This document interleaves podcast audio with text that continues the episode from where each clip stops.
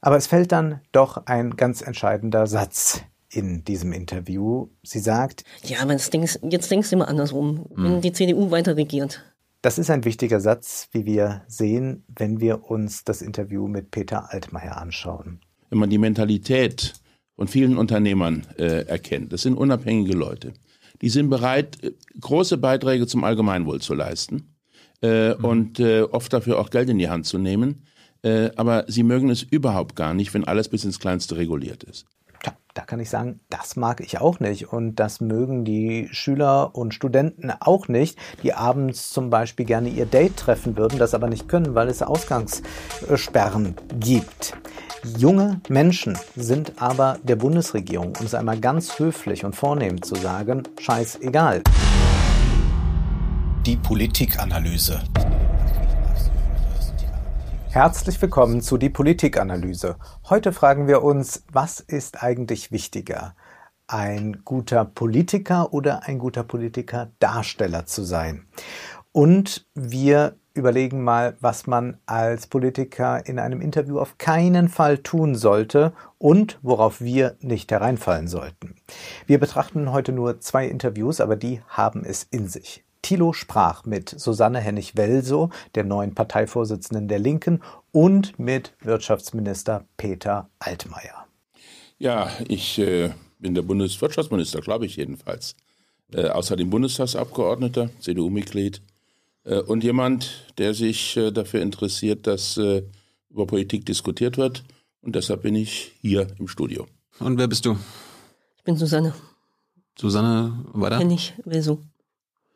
Henning Welso. Hennig Welso. Hennig wie König. Das lässt sich leicht merken.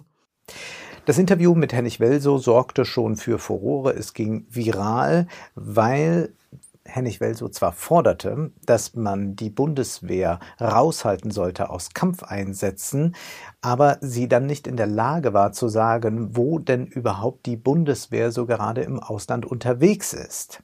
Also wenn es darum geht, dass zwei Staaten oder wer auch immer zwei Konfliktparteien äh, sich entschieden haben, dass es okay ist, wenn Blauhelme kommen.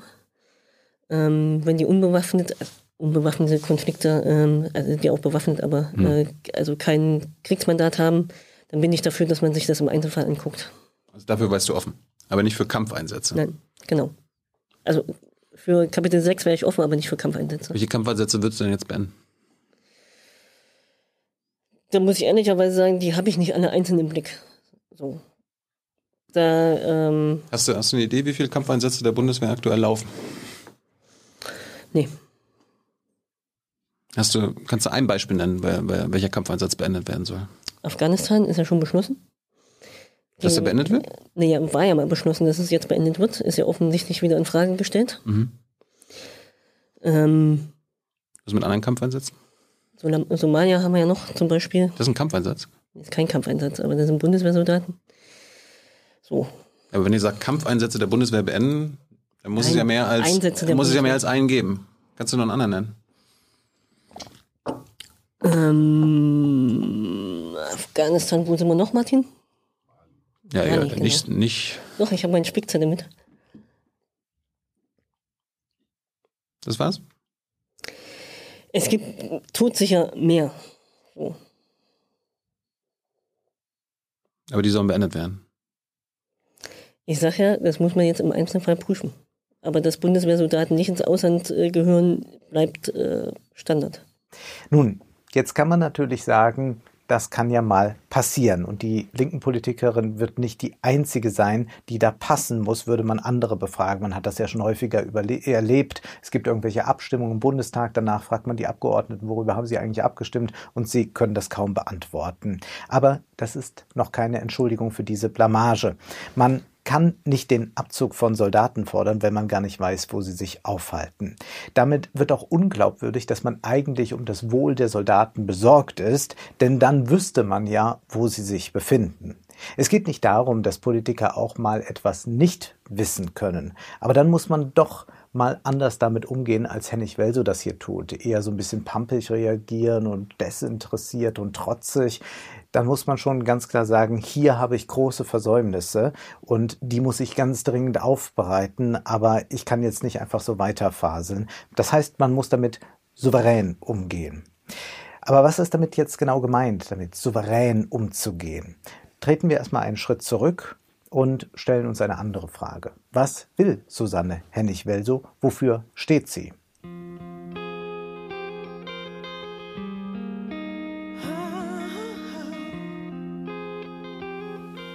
Blicken wir zurück. Susanne Hennig-Welsow wurde dadurch bundesweit bekannt, dass sie dem Kurzzeitministerpräsidenten Thomas Kemmerich einen Blumenstrauß vor die Füße warf, weil dieser mit der AfD paktiert hatte. Jetzt betritt sie also die Bühne der Bundespolitik und muss sich jetzt dort erst einmal ein bisschen orientieren. Aber Sprechen wir doch noch mal ganz kurz über diesen Akt mit dem Blumenstrauß. Das war ein symbolischer Akt. Das heißt, der Inhalt der Kommunikation liegt allein auf der symbolischen Ebene. Das Zeichen ist der Inhalt. Im Prinzip funktionieren so symbolische Akte immer. Auch das Überreichen eines Blumenstraußes hat ja etwas Symbolisches. Man überreicht ihn ja nicht, weil jemand unbedingt mal Blumen haben wollte. Denken wir zum Beispiel daran, dass irgendwelchen Stars auf Bühnen Blumen überreicht werden. Was machen die damit? Man kann sie weg wegwerfen, man kann sie vielleicht noch weiter verschenken, man kann auf jeden Fall sie nicht in den Koffer packen und damit dann durch die Gegend reisen. Es gibt eigentlich nichts Unnützeres, als Blumen auf der Bühne geschenkt zu bekommen, wenn man auf Tournee ist. Aber es ist ein symbolischer Akt und als solcher hat er absolut seinen Sinn. Der symbolische Akt ist hier besonders stark bei Hennig Welso, weil zum einen die symbolische Ordnung von Hennig Welso attackiert wird. Sie wirft ihn einfach hin, den Strauß.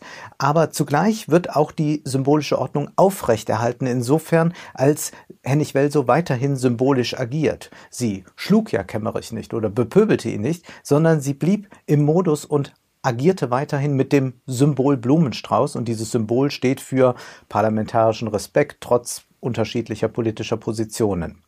Eine Politikerin, die derart symbolisch handeln kann, müsste eigentlich die Wirkung der eigenen Person ein bisschen besser kennen und sich auch dann entsprechend in einem solchen Interview verhalten. Interessanterweise ist da Altmaier anders. Auch Altmaier wird ja ertappt von Thilo mehrmals, aber einmal sehr, sehr deutlich. Da erkennt man auch Altmaiers Unwissen, als es darum geht, dass Tilo fragt, warum das Wirtschaftsministerium Herstellern von Schnelltests eine Förderung von 200 Millionen Euro versprochen hat und jetzt vier Monate später ist das Geld immer noch nicht ausgezahlt.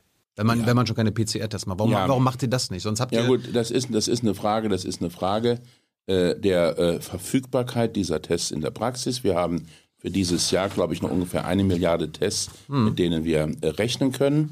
Äh, dann das Argument sehr stark im Vordergrund stehen hatten, dass vor allen Dingen kleinere Handwerksbetriebe, kleinere Geschäfte äh, oftmals äh, Schwierigkeiten haben, an die Teststäbchen ranzukommen ja. und äh, dass das Prinzip nicht wichtiger ist als das Ergebnis. Du hast im Dezember angekündigt, dein Ministerium, dass 200 äh, Millionen Euro in die heimische Produktion von Corona-Schnelltests gesteckt werden. Nach vier Monaten sind noch gar keine Gelder geflossen. Was ja, das, da das, wir, wir, produzieren die ja nicht selbst, sondern wir ähm, machen ein Angebot und die Unternehmen ähm, bewerben sich dann bei uns. Hat sich wir keine haben, beworben oder was? Ähm, ich habe, also wenn du mir gesagt hättest, dass du diese Frage stellst, hätte ich dir auch eine äh, druckreife Antwort bieten können. Ich kann dir aber Folgendes sagen. Äh, wir haben beschlossen im Frühjahr, dass wir äh, in Deutschland äh, die Produktion von medizinischen Masken fördern und unterstützen. Das haben wir gemacht und da werden in Deutschland schon inzwischen Masken nicht nur hergestellt, sondern in großer Zahl. Ungefähr zweieinhalb Milliarden Masken pro Jahr werden in Deutschland produziert. Ja. Äh, und äh, das ist ein großer Erfolg.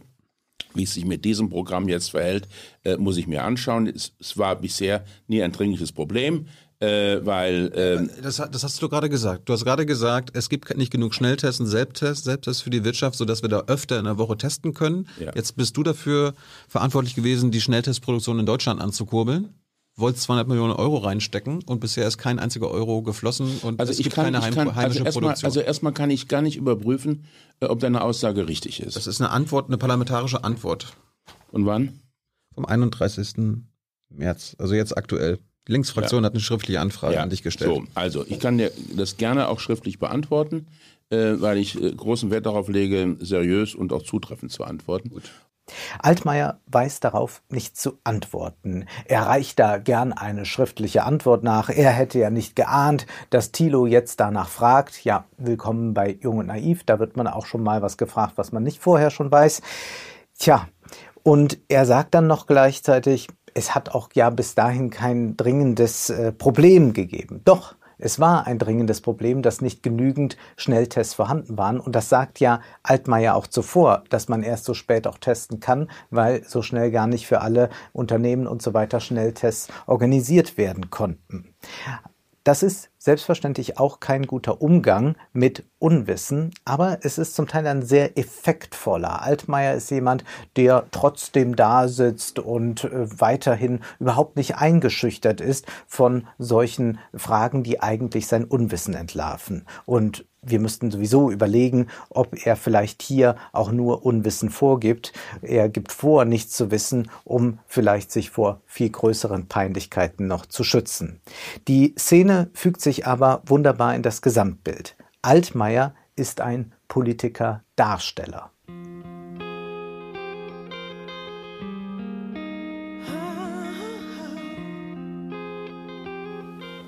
Als der ehemalige B-Movie-Schauspieler Ronald Reagan zum Präsident der Vereinigten Staaten gewählt wurde, wurde er gefragt, wie das denn sein könne, dass jetzt ein Schauspieler plötzlich Präsident ist. Und Ronald Reagan entgegnete darauf, er könne sich eigentlich gar nicht vorstellen, wie das sein soll, Präsident zu sein, ohne vorher Schauspieler gewesen zu sein.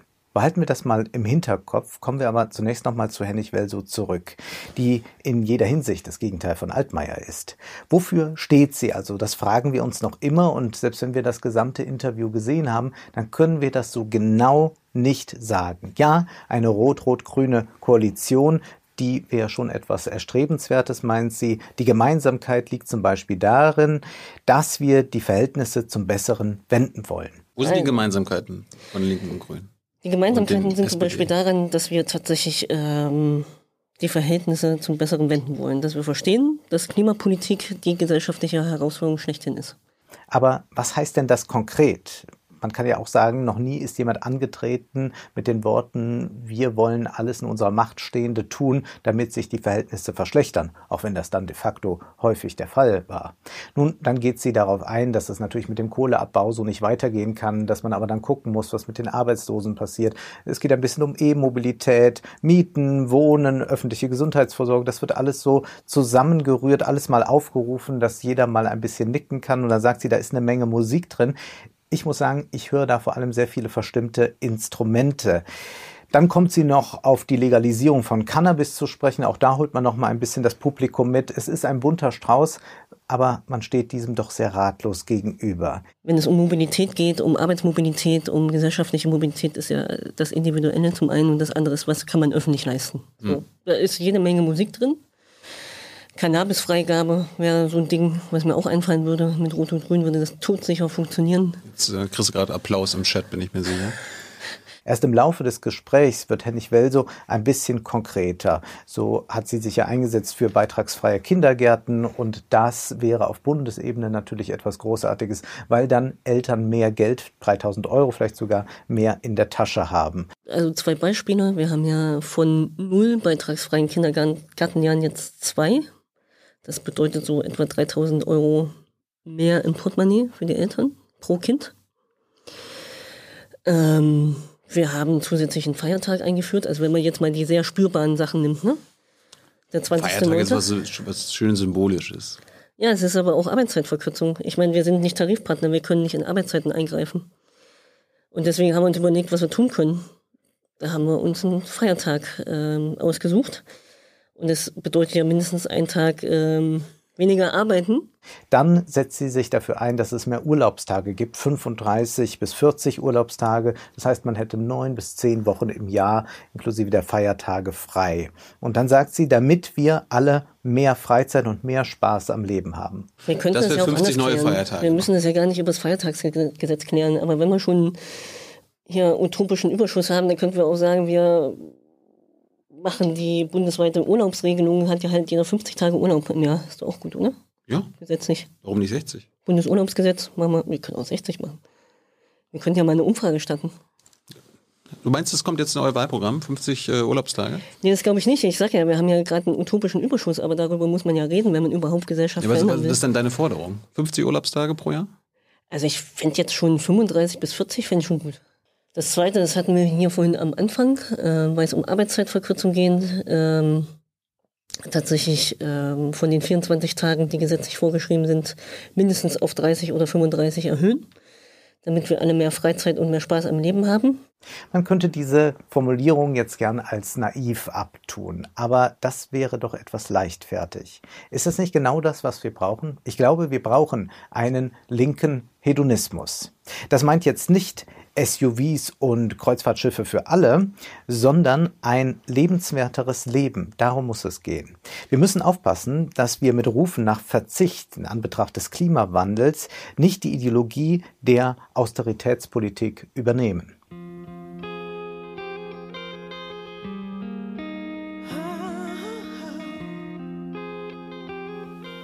Klimafreundliches Agieren und mehr Genuss das muss sich nicht ausschließen. Nur wenn Genuss mal anders definiert wird, dann sieht man plötzlich, dass beides sehr gut zusammengeht. Genuss, das haben Konservative und Liberale lange Zeit eben assoziiert mit Kreuzfahrten, mit tollen, teuren Autos und so weiter. Aber es heißt eben nicht, wenn man mehr Genuss fordert, dass man sagt, mehr die Umwelt verschmutzen. Wir leben so, als gäbe es kein Morgen. Und deshalb ist auch eine linke Forderung nach mehr Urlaub und nach mehr Geld in der Tasche genau richtig. Denn damit wäre tatsächlich mehr Genuss möglich. Aber das allein reicht natürlich nicht. Der ökonomische Druck muss reduziert werden. Das sagt Hennig Welso auch. Für mich ist die Vision tatsächlich, wenn ich jetzt darüber nachdenke, denke, wie eine Linke im Bund regieren würde zum Beispiel. Dass sich Menschen nach vier Jahren freier fühlen, dass sie mehr Geld im Portemonnaie haben, dass wir eine bessere Bildung haben. Ähm, das ist so ein bisschen immer mit Sonnenschein verbunden. das ist ja keine auch. Vision, so ein bisschen hier mehr, besser da. Nee, na, darum so. geht es nicht. Doch, also sich freier zu fühlen und äh, nicht ständig unter Druck zu stehen. Ähm, die Möglichkeit zu haben, ähm, ohne Angst und ohne Unsicherheit zu leben, das ist, finde ich, eine Vision, die ist nicht äh, einfach nur mehr von irgendwas, sondern das ist ein gesellschaftliches äh, Verhältnis und Gespür. Sich freier zu fühlen und nicht ständig unter Druck stehen, sagt sie, das sei wichtig. Das bedeutet für sie, dass man mit einer Vision in 20 Jahren ein kostenfreies Bildungs- und Gesundheitssystem hat, dass man eine gewisse Mitbestimmung hat bei Wasser, bei Strom, beim Wohnen. Menschen, die Angst nehmen, das will sie und das ist ihr antifaschistischer Impetus. Und hier ist der Begriff Angst sehr gut gewählt. Warum ist Angst hier so entscheidend? Theodor W. Adorno, der Philosoph der Frankfurter Schule, hat in seinem Versuch über Wagner keinen Stein auf den anderen gelassen. Er analysiert dort Wagners Musik, auch ähm, hinsichtlich faschistischer Tendenzen und all dem. Aber doch am Ende glaubt er im Tristan etwas zu hören, dass das uralte Versprechen, der uralte Einspruch der Musik ist, nämlich ohne Angst leben. Darum muss es gehen, eine Gesellschaft ohne Angst. Und dieses Versprechen, das ist tatsächlich eines, in dem eine Menge Musik steckt. Faschistische Gesellschaften, das haben wir in verschiedenen Interviews bei Jung und Naiv gelernt, die beruhen auf Angst. Andreas Kemper hat darauf hingewiesen, Touré hat darauf hingewiesen, Yücel hat darauf hingewiesen. Das sind alles Gesellschaften, in denen man sich nicht frei fühlen kann, weil sie darauf aufgebaut sind, dass Menschen Angst voreinander haben, beziehungsweise man manche Menschen sogar Angst um ihr Leben haben müssen. Deswegen ist diese Idee, den Menschen die Angst zu nehmen und das als Antifaschismus auch ganz deutlich zu machen, eigentlich eine sehr gute. Nun geht es noch weiter bei Hennig Welso, denn sie sagt, wir brauchen offene Grenzen. Jeder soll leben können, wo er will. Gibt es in deiner Vision in 20 Jahren noch Grenzen? Die wird es höchstwahrscheinlich geben. Aber?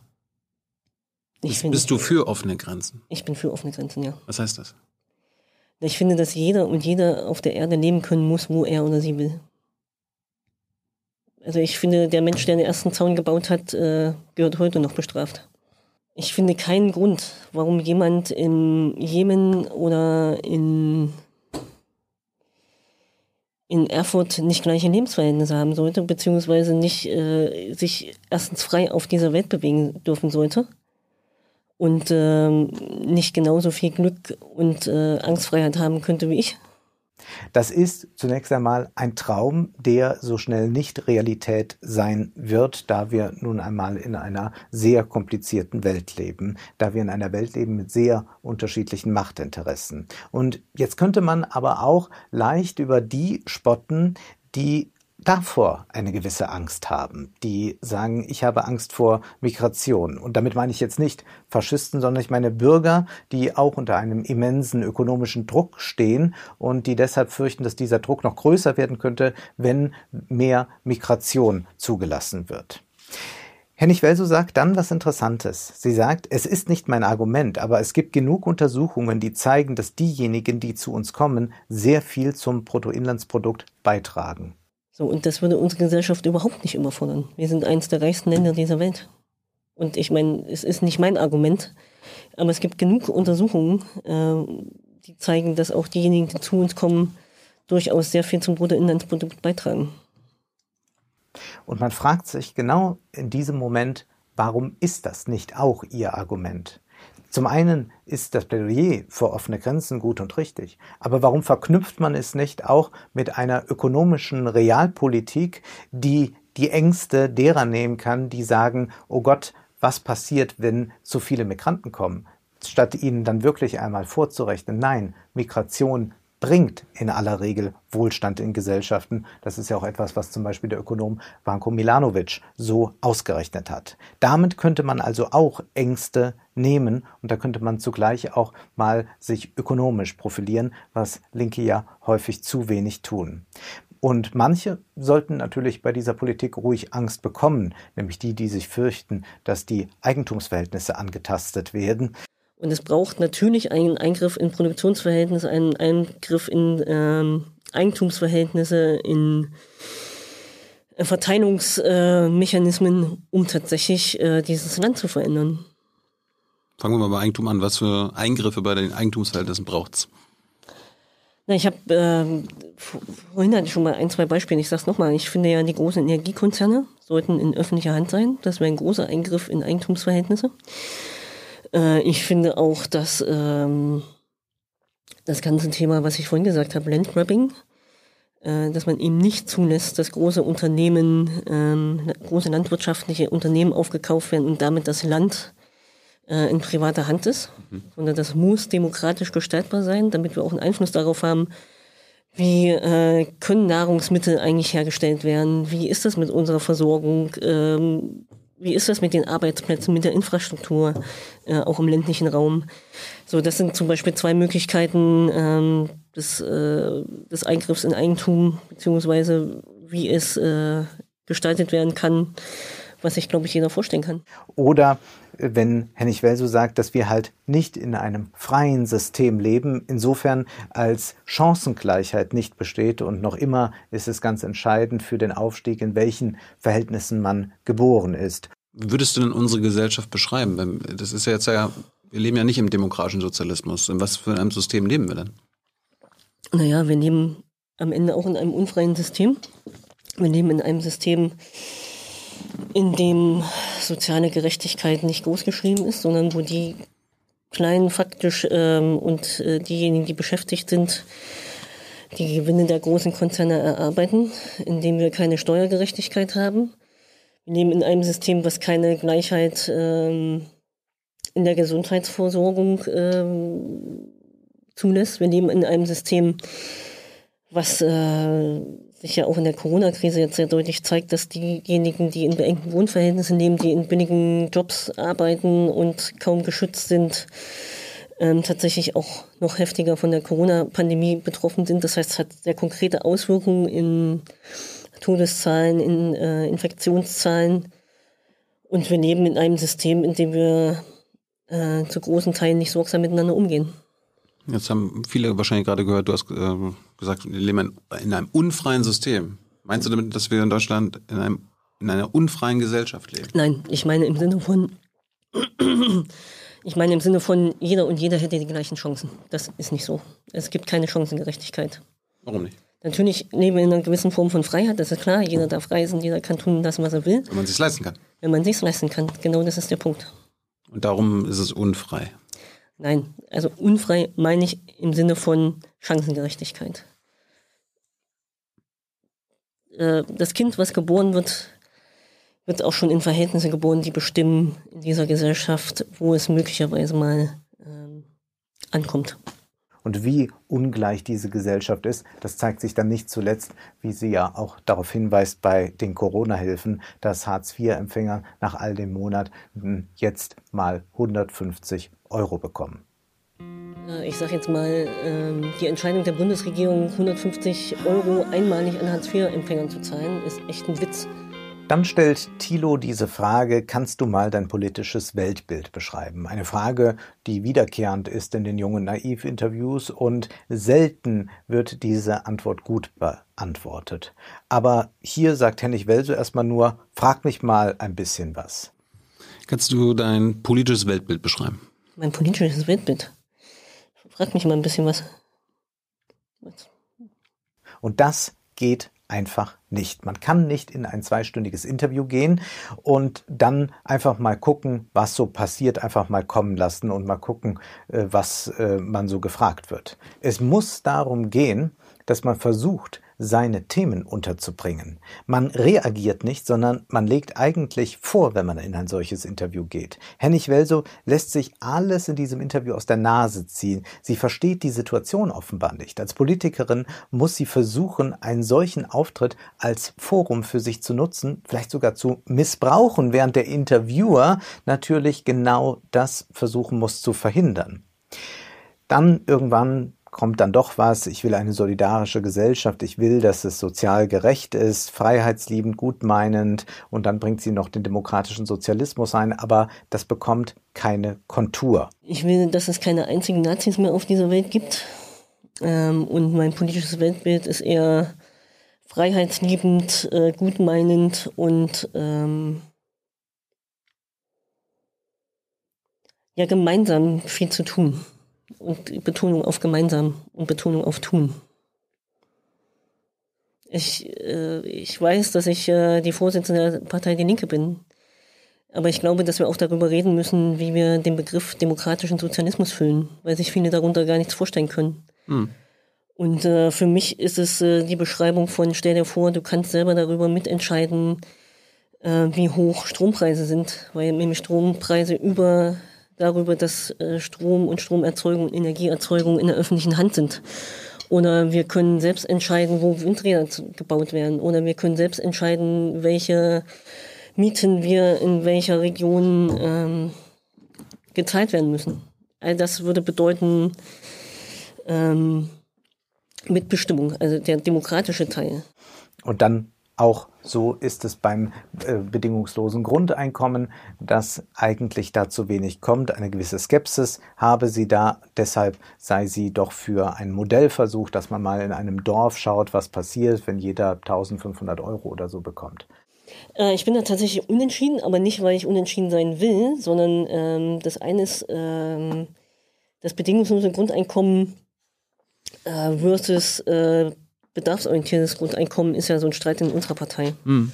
Und ich hatte den Thüringen schon mal vorgeschlagen, dass wir einen Feldversuch machen, indem wir 1000 Leute ähm, mit 1500 Euro ausstatten im Monat, egal äh, welche äh, soziale, ähm, also aus welchen Verhältnissen. Mhm.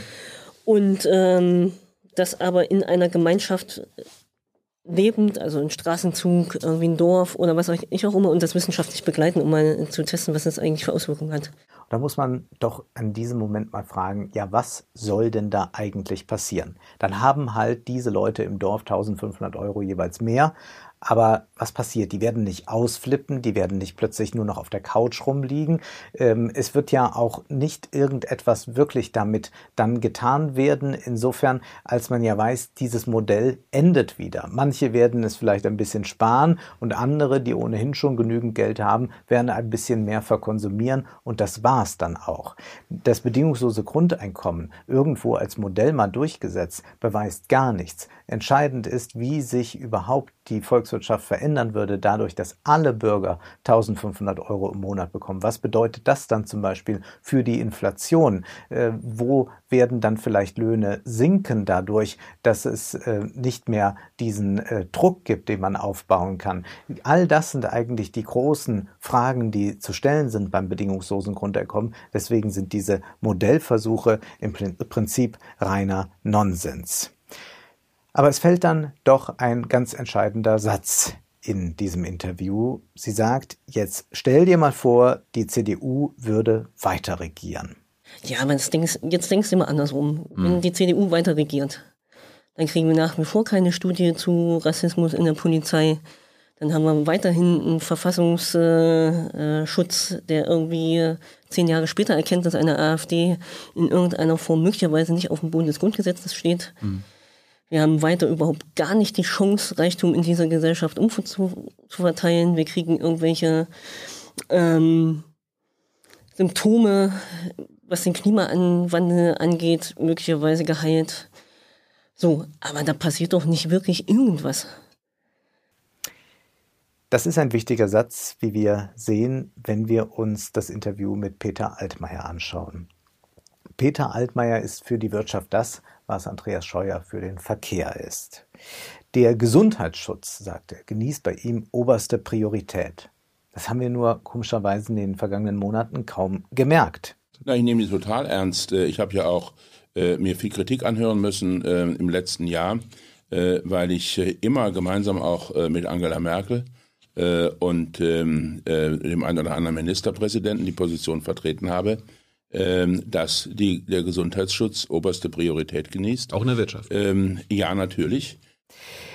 Er sei kein Fan der No-Covid-Strategie und verweist dann auch auf einen richtigen Punkt. Er sagt, wir haben sehr viele Nachbarländer und wir wollen diese Grenzen offen halten. Also müsste man auf europäischer Ebene No-Covid durchsetzen und dafür gibt es wenig Chancen. Die Länder um uns herum haben fast alle weitaus höhere Inzidenzwerte ja. Und wir wollen die Grenzen offen halten. Wir wollen Europa nicht zerstören in diesem Prozess. Ähm, und die, deshalb, die No-Covid-Leute no übrigens auch. Darum fordern sie ja, eine europäische No-Covid-Strategie ja, ja. Dann sollen sie, dann sollen sie doch bitte mal, doch bitte mal äh, sagen, wer es beschließen soll in Europa. Äh, wir haben versucht, äh, die Bundesregierung äh, eine gemeinsame Covid-Bekämpfungsstrategie auf der europäischen Ebene zu etablieren, mit gemeinsamen vergleichbaren Maßnahmen in allen Mitgliedsländern. Hm. Das war bisher nicht möglich. Und tatsächlich ist das eine Illusion, dass man es schaffen kann, äh, mit einer EU, die so zerstritten ist, etwas derartiges auf den Weg zu bringen. Aber das ist nicht das Entscheidende, was wir hier im Interview erleben, sondern in erster Linie erleben wir Altmaier als Kommunikationsmeister für die eigene Sache. Nicht im Sinne der Wahrheit agiert er, auch nicht im Sinne einer guten Politik. Das verantwortungslose Handeln der Bundesregierung hinsichtlich der hohen Inzidenzen sehen wir hier pars pro toto.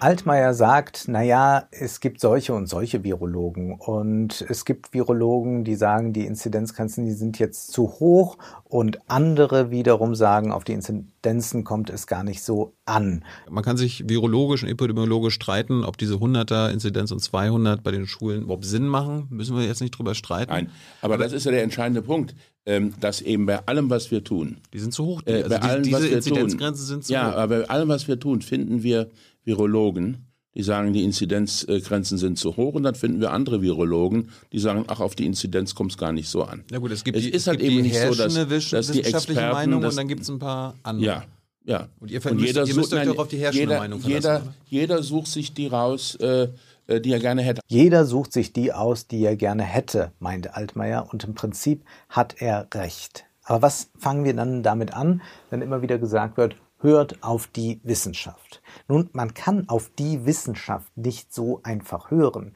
Die wissenschaftlichen Erkenntnisse, die liefern nicht direkt eine politische Handlungsweise. Man kann auf wissenschaftliche Erkenntnisse so und so reagieren. Altmaier bringt ja dann mit ins Spiel, dass führende Wirtschaftsräte der Republik sagen, naja, man müsste jetzt das Renteneintrittsalter hochsetzen. Ähm, äh, wir duzen uns ja. Mhm. Ähm, äh, vorgestern haben, haben die, die führenden Wirtschaftsforschungsinstitute der Republik mhm. vorgeschlagen, äh, die, das Pensionsalter aufzusetzen. weil die Menschen immer älter werden und immer länger leben. Hm. Und sagst du jetzt, das muss gemacht werden, weil die es empfohlen haben? Nee, das ist ja. Siehst du? Bei der Virologie geht es um Naturwissenschaft. Ja, aber da sind Wirtschaftswissenschaften aber, sind keine Naturwissenschaften. Ja, aber die Virologen haben doch unterschiedliche Meinungen. Und da findet man also auch Wissenschaftler für, muss man das dann jetzt tatsächlich machen? Thilo wirft ein, naja, Wissenschaftler, Wirtschaftswissenschaftler sind nicht unbedingt äh, Naturwissenschaftler, sondern ganz und gar nicht. Aber auch bei den Naturwissenschaften ist das so eine Sache, wenn man einfach sagt, hört auf die Wissenschaften. Das Hören auf die Wissenschaften funktioniert in gewisser Weise nicht. Denn es geht immer darum, was man daraus politisch ableitet, welche politischen Priorisierungen man vornimmt. Es ist wissenschaftlich beispielsweise tausendfach erwiesen, dass ärmere Menschen früher sterben, weil sie einen hohen ökonomischen Druck haben und es ihnen deshalb häufig nicht gut geht. Sie bekommen schlechtere Ernährung, äh, sie haben eine schlechtere medizinische Versorgung. All das führt dazu, dass sie früher sterben. Und dennoch folgt daraus nicht, und niemand würde das leugnen, folgt daraus nicht, dass man jetzt politisch ganz anders handelt, sondern man sagt, wir nehmen das irgendwie billigend in Kauf. So ist zumindest jetzt gerade die Politik. Und wenn wir einmal den Blick etwas weiten, wenn wir mal schauen, wie andere Länder mit Corona umgehen, dann leugnen die ja nicht einfach, dass es Inzidenzen gibt, aber die ziehen andere Schlussfolgerungen daraus, dass man in Luxemburg durchaus noch bei 200er Inzidenz sagt, wir öffnen jetzt die Schulen. Das ist nicht gut, aber äh, was wir hier erleben ist, dass das keineswegs jenseits der Wissenschaft geschieht, sondern dass man einfach sagt, na ja, wir interpretieren das anders. Das gilt im Übrigen auch für das 1,5 Grad Ziel, für den Klimawandel.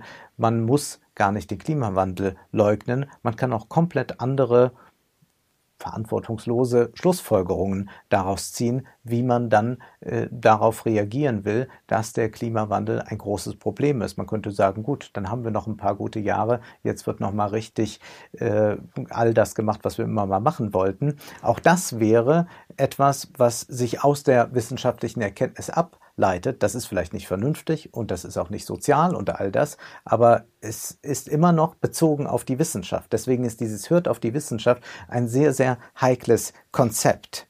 Und Altmaier ist ja auch jemand, der das 1,5 Grad Ziel schon aufweicht, indem er sagt, na ja, das werden wir wohl nicht erreichen können, äh, aber 2050 werden wir dann klimaneutral sein. Also das heißt, man versucht es schon mal in die Zukunft zu schieben und dann ist man ja auch gar nicht mehr damit beschäftigt. Äh, dass wir äh, in Deutschland und ganz Europa im Jahre 2050 spätestens klimaneutral sein wollen. Und nun gibt es welche, die sagen, ähm, ihr, äh, das ist zu wenig. Äh, ihr müsst äh, äh verhindern, dass die Temperaturen mehr als 1,5 Grad ansteigen. Ähm, und ähm, dieses 1,5 äh, Grad Ziel, äh, das müsst ihr euch zu eigen machen. Es gibt aber eben auch viele Wissenschaftler, Klimawissenschaftler und Klimaforscher, die sagen, dass das 1,5 Grad Ziel, so wie es ähm, viele Klimaaktivisten wollen, bis 2035 wohl nicht erreichbar ist. So. Schön.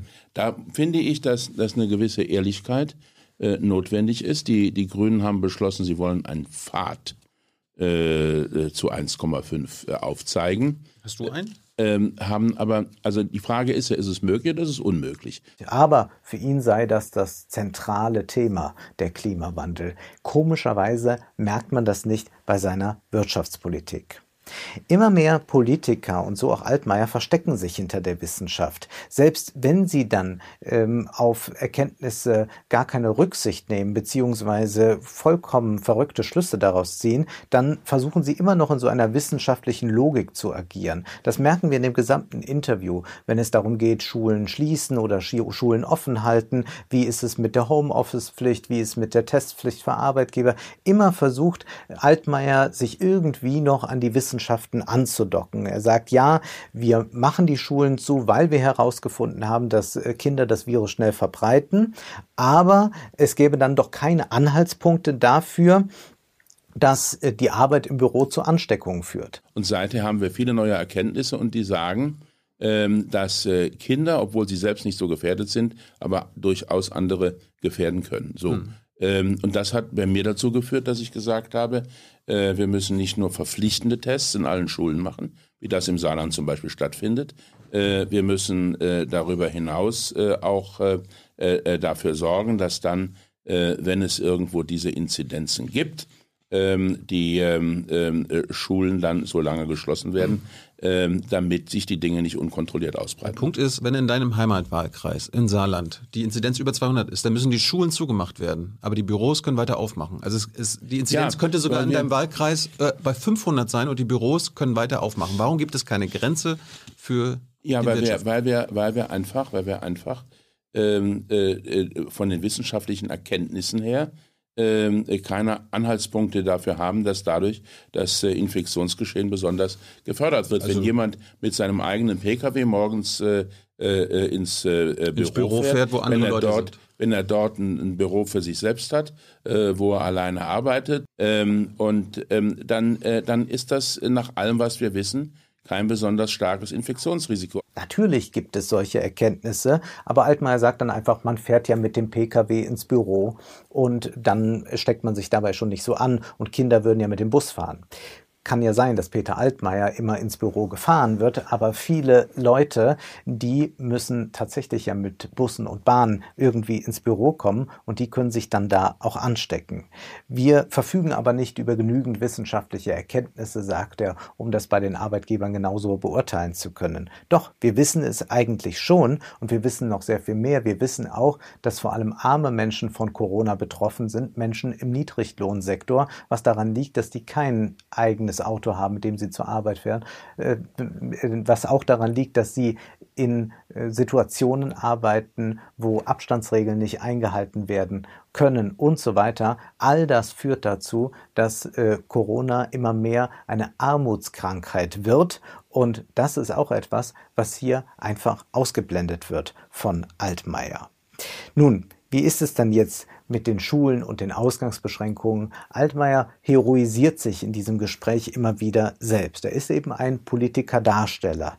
Haben wir äh, sehr wohl Belege dafür, äh, dass es gelungen ist, die Infektionswellen zu brechen, ohne die Industrie und äh, ohne die Fabriken äh, und ohne die Büros alle zu schließen.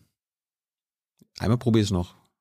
Ja. Gibt es irgendeine Inzidenzgrenze, wo du sagen würdest, ab dann muss ein Betrieb in einem Kreis zugemacht werden? Also, das ist eine Entscheidung, die mir gar nicht zusteht. Ihr könntet das weil in einem Gesetz das, ist, machen. das ist ein, ja klar, aber das ist eine, nochmal, ich habe vorhin gesagt, äh, ich bin der Wirtschaftsminister und ich vertrete die Anliegen der Wirtschaft, aber, Gesundheit geht vor. aber. Gesundheit geht vor und Er sagt, ja, es gehe darum, die Welle zu brechen, aber nicht die Industrie zu schließen. Klar, das würde aber trotzdem ja ausreichen, wenn man die Schulen schließt und die Ausgangssperren. Da sieht man doch, dass die Zahlen zurückgehen. Ja, natürlich gehen dann die Zahlen zurück, aber die Frage ist doch hier, welche politische Priorisierung vorgenommen wird. Warum muss eigentlich die Industrie offen sein und warum darf man äh, am späten Abend keine Freunde mehr treffen? Also, das ist eine sehr, sehr eigenartige Argumentation, die wir hier bei Altmaier finden. Er sagt ja, die Zahlen gehen runter und die zeigen doch dann, dass wir das richtig gemacht haben mit den Ausgangssperren. Ja klar, gehen so die Zahlen runter, nur könnte man auch die Zahlen auf ganz andere Weise runterbekommen. Man könnte zum Beispiel auch sagen, es darf niemand mehr vor die Tür, der größer als 1,70 ist. Auch dann würden die Zahlen runtergehen und man könnte aber dann nicht sagen, dass das unbedingt eine sinnvolle Maßnahme ist.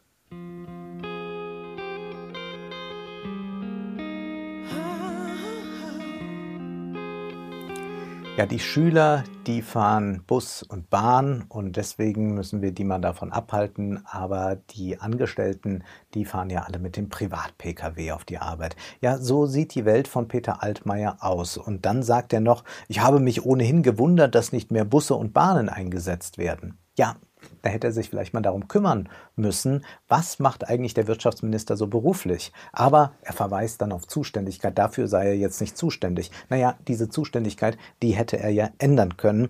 Da hätte ihn ja vermutlich niemand bestraft. Und das hängt zum Beispiel, äh, fängt schon damit an, dass die allermeisten Kinder äh, mit dem öffentlichen Personennahverkehr in die Schule kommen, äh, wo das Social Distancing äh, weitaus äh, nicht so einfach ist, als wenn man. Also ich, ähm, ich sehe jeden Morgen, dass die U-Bahn, die S-Bahn, die Busse in Berlin hier auch voll sind. Und das sind nicht Ja. nur Kinder, die da drin sind. Ja, also das, das muss man dann muss man dann diskutieren.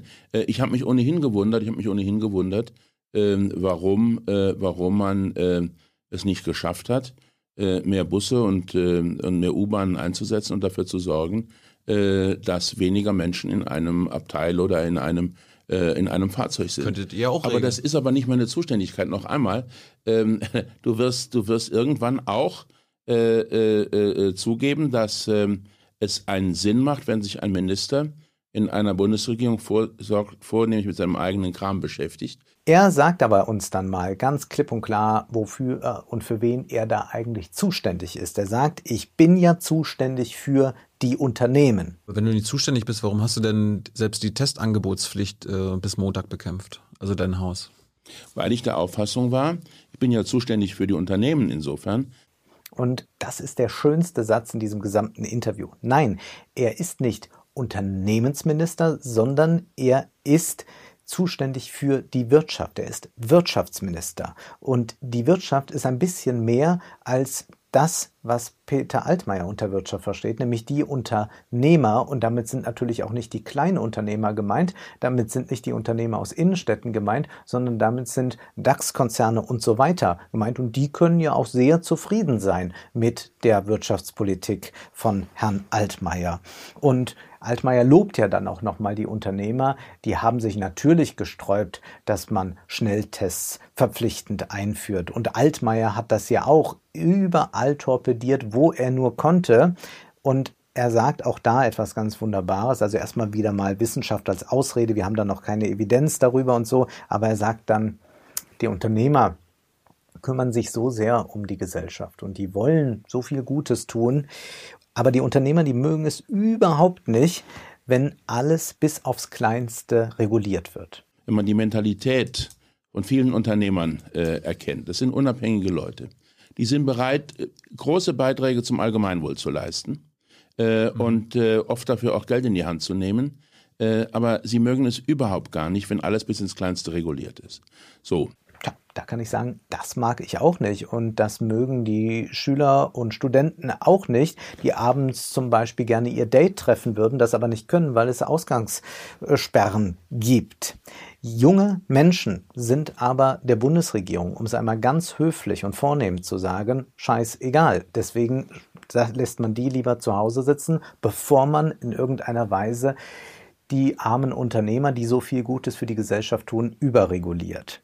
Und diese Idee, dass man das mit den Schnelltests wieder mit Freiwilligkeit herstellen kann, das hat sich ja während dieser ganzen CDU-Regierung, der ganzen Merkel-Regierung in 16 Jahren gezeigt, nein, freiwillig ist da nie etwas auf den Weg zu bringen. Das hat beim Lieferkettengesetz nicht geklappt und es klappt natürlich hier auch nicht. Und deswegen hat man dann immerhin diese äh, Angebotstestpflicht eingeführt. Altmaier, aber ganz der Politiker-Darsteller, kann immer noch da sitzen, hab alles richtig gemacht. Ja, er inszeniert sich sogar als jemand, der mutig vorangeht, der standhaft ist und der sich da auch von Leuten, die das äh, ein bisschen lax sehen mit Corona, äh, gar nicht irritieren lässt. Nein, Peter Altmaier ist der, der sich eigentlich doch immer für unsere Gesundheit eingesetzt hat. Er sagt dann, ich habe das auch schon mehrmals öffentlich kritisiert und stehe dazu, wenn es darum geht mit Schulschließungen, Ausgangssperren und all dem. Äh, aber niemand sagt, was denn stattdessen gemacht werden soll, um die Infektionen runterzubringen. Das finde ich eine, ähm, finde ich keine ehrliche Politik. Ähm, ich habe das auch mehrfach schon öffentlich kritisiert äh, und stehe dazu.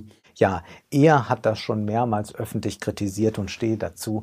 Nun, was Peter Altmaier hier tut, ist tatsächlich sich als Politiker zu inszenieren, der seinen Weg geht, der sich nicht irritieren lässt, der immer versucht, das Beste für uns alle rauszuholen.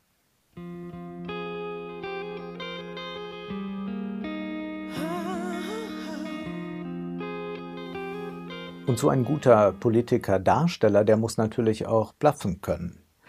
Wenn er zum Beispiel sagt, ich weiß gar nicht, ob Daimler Kurzarbeitergeld in Anspruch genommen hat. Wie findest du denn eigentlich, dass der Einzelhandel zu hat und gleichzeitig ähm, Daimler ähm, fette Gewinne gemacht hat letztes Jahr, Dividenden auszahlt?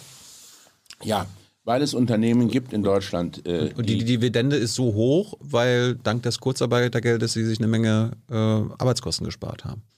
Also ich weiß gar nicht, ob Daimler vom Kurzarbeitergeld Anspruch gemacht hat. Natürlich.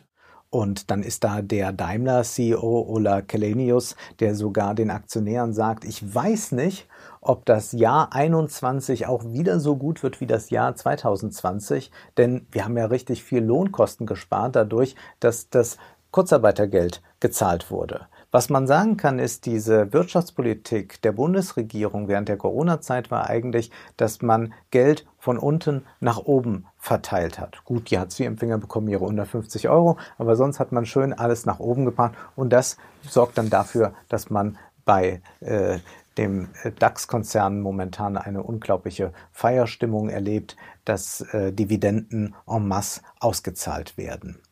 Und die Corona-Hilfen, da ist Altmaier sich sicher, die sind vor allem bei den Kleinen angekommen. Letztes Thema in Sachen Pandemie, die Hilfen an die Firmen und die Unternehmen. Sind die eigentlich, die groß, bei den großen Firmen, sind die alle angekommen, bei der Lufthansa und TUI? Die sind vor allen Dingen bei den Kleinen angekommen. Ich rede jetzt von den Großen erstmal. Sind die alle angekommen? Ja. Ähm, ja, wobei, wobei äh, die Lufthansa weniger in Anspruch genommen hat, als ursprünglich zugesagt Aber das, was sie brauchen, ist angekommen. Ja. Bei der TUI auch. Davon gehe ich aus. Warum bei den Kleinen nicht? Ich habe äh, selbst im eigenen Umfeld Leute, die kleine Unternehmer sind, Friseure, äh, Mode, ähm, Mo äh, Modegeschäftbesitzer, habe ich gestern nochmal nachgefragt, ob die ihre Novemberhilfen, geschweige denn Dezemberhilfen bekommen haben. Alle nein. Also wie das, ist, erstens, wie kann das, das ist erstens falsch. Das Nein, ist das erstens falsch. Gemeinsam mit den Abschlagszahlungen und den Auszahlungen sind diese Hilfen zu über 80 Prozent ausgezahlt. Äh, und deshalb ist es ein großer Zufall, wenn du ausschließlich Leute getroffen hast, die noch gar nichts bekommen haben. Ja. Also wenn du mir erklärst, wie das vorkommt, dass wir 96 Prozent der Abschlagszahlungen geleistet haben äh, und äh, alle deine Bekannten nichts bekommen haben, äh, dann äh, gebe ich gerne einen Espresso aus.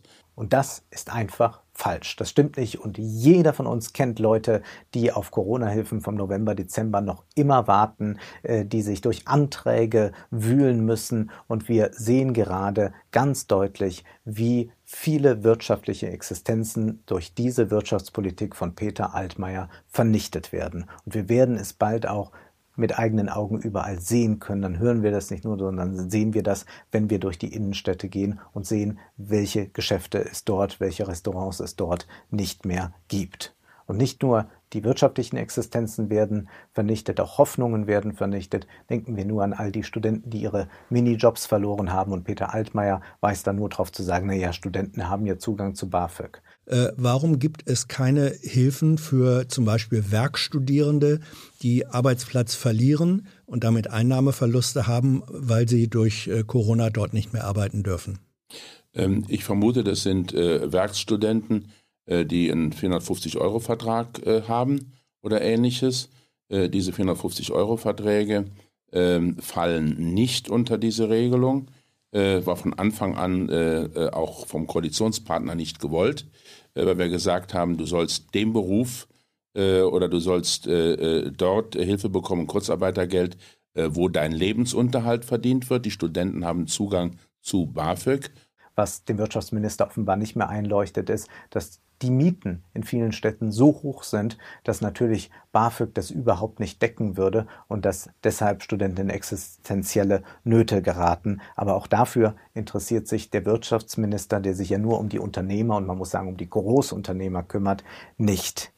Ja, er hat dann noch große Sorgen mit diesem Mietendeckel. Mensch, das wäre ja schlimm geworden, wenn das so weitergegangen wäre in Berlin. Er sagt, er hatte die große Sorge, dass dann weniger Wohnungen gebaut werden. Ja, wir haben äh, erst einmal was den Mietendeckel angeht, äh, das war die Entscheidung des ja. Bundesverfassungsgerichts vorgestern oder drüber? gestern.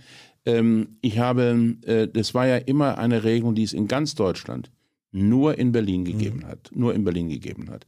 Äh, und ich ähm, war überhaupt nicht froh, als er kam, weil ich die große Sorge hatte, dass dadurch in Berlin weniger Wohnungen gebaut werden und dass es dann sozusagen eine gewisse Beruhigung ist für die, die eine Wohnung haben.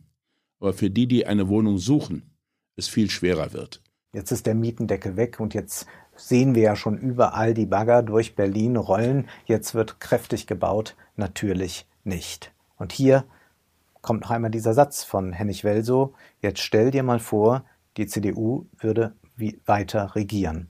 Ja, aber jetzt denkst, jetzt denkst du immer andersrum, hm. wenn die CDU weiter regiert. Wir sollten mal ein Gedankenexperiment wagen. Stellen wir uns vor, wir hätten hier einfach zwei Spielfilme gesehen. Hennig Welso Movie und den Peter Altmaier Blockbuster. Nehmen wir an, wir wären gar nicht von dieser Politik betroffen, wir wären keine Bürger, sondern unbeteiligte Zuschauer. Welcher Film wäre jetzt der bessere? Altmaier ist eindeutig der bessere Schauspieler und er liefert hier auch den besseren Film. Er bekommt viel mehr an den Kopf geworfen und er hat viel mehr Fehler gemacht. Er hat richtig in vielen, vielen Dingen versagt. Und dennoch kommt er aus diesem Interview eigentlich relativ wacker raus, wenn man es als Film betrachtet. Bei Hennig Welso ist das anders. Da hat man diese Sache mit der Bundeswehr und einige andere Dinge und auch, dass sie nicht die nötigen Dinge selbst bringt, auch wenn sie die Gelegenheit eigentlich hätte. Aber in Wahrheit haben wir uns gerade gar nicht einem Gedankenexperiment hingegeben, sondern das ist tatsächlich die Art und Weise, wie sehr viele Bürger die Politiker wahrnehmen, nämlich als wären es Darsteller, als wäre es eigentlich nur ein Film, als hätte es nichts mit ihnen zu tun, als würde es sie nicht betreffen. So ist zu erleben, dass wir immer mehr die Performance von Politikern beurteilen. Jeder Bürger wird jetzt zum Medienberater und sagt dann, ja, der hat sich gut verkauft oder die verkörpert für mich dies und das.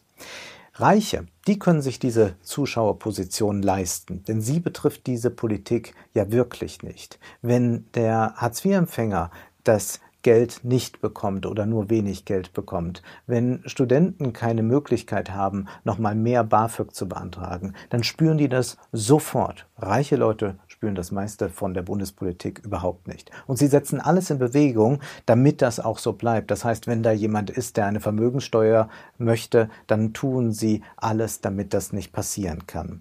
Hennig Welso würde nämlich für diese reichen Zuschauer zu Bedrohung werden, und deswegen muss man natürlich viel verhindern von reicher Seite, damit eine solche Politikerin eine Hauptrolle spielt. Die Hauptrolle spielen jetzt Leute wie Altmaier. Sie versichern dabei dem reichen Publikum, ihr könnt euch gut fühlen in eurer Loge. Was immer ich tue, es hat mit euch nichts zu tun, es geht euch höchstens noch besser.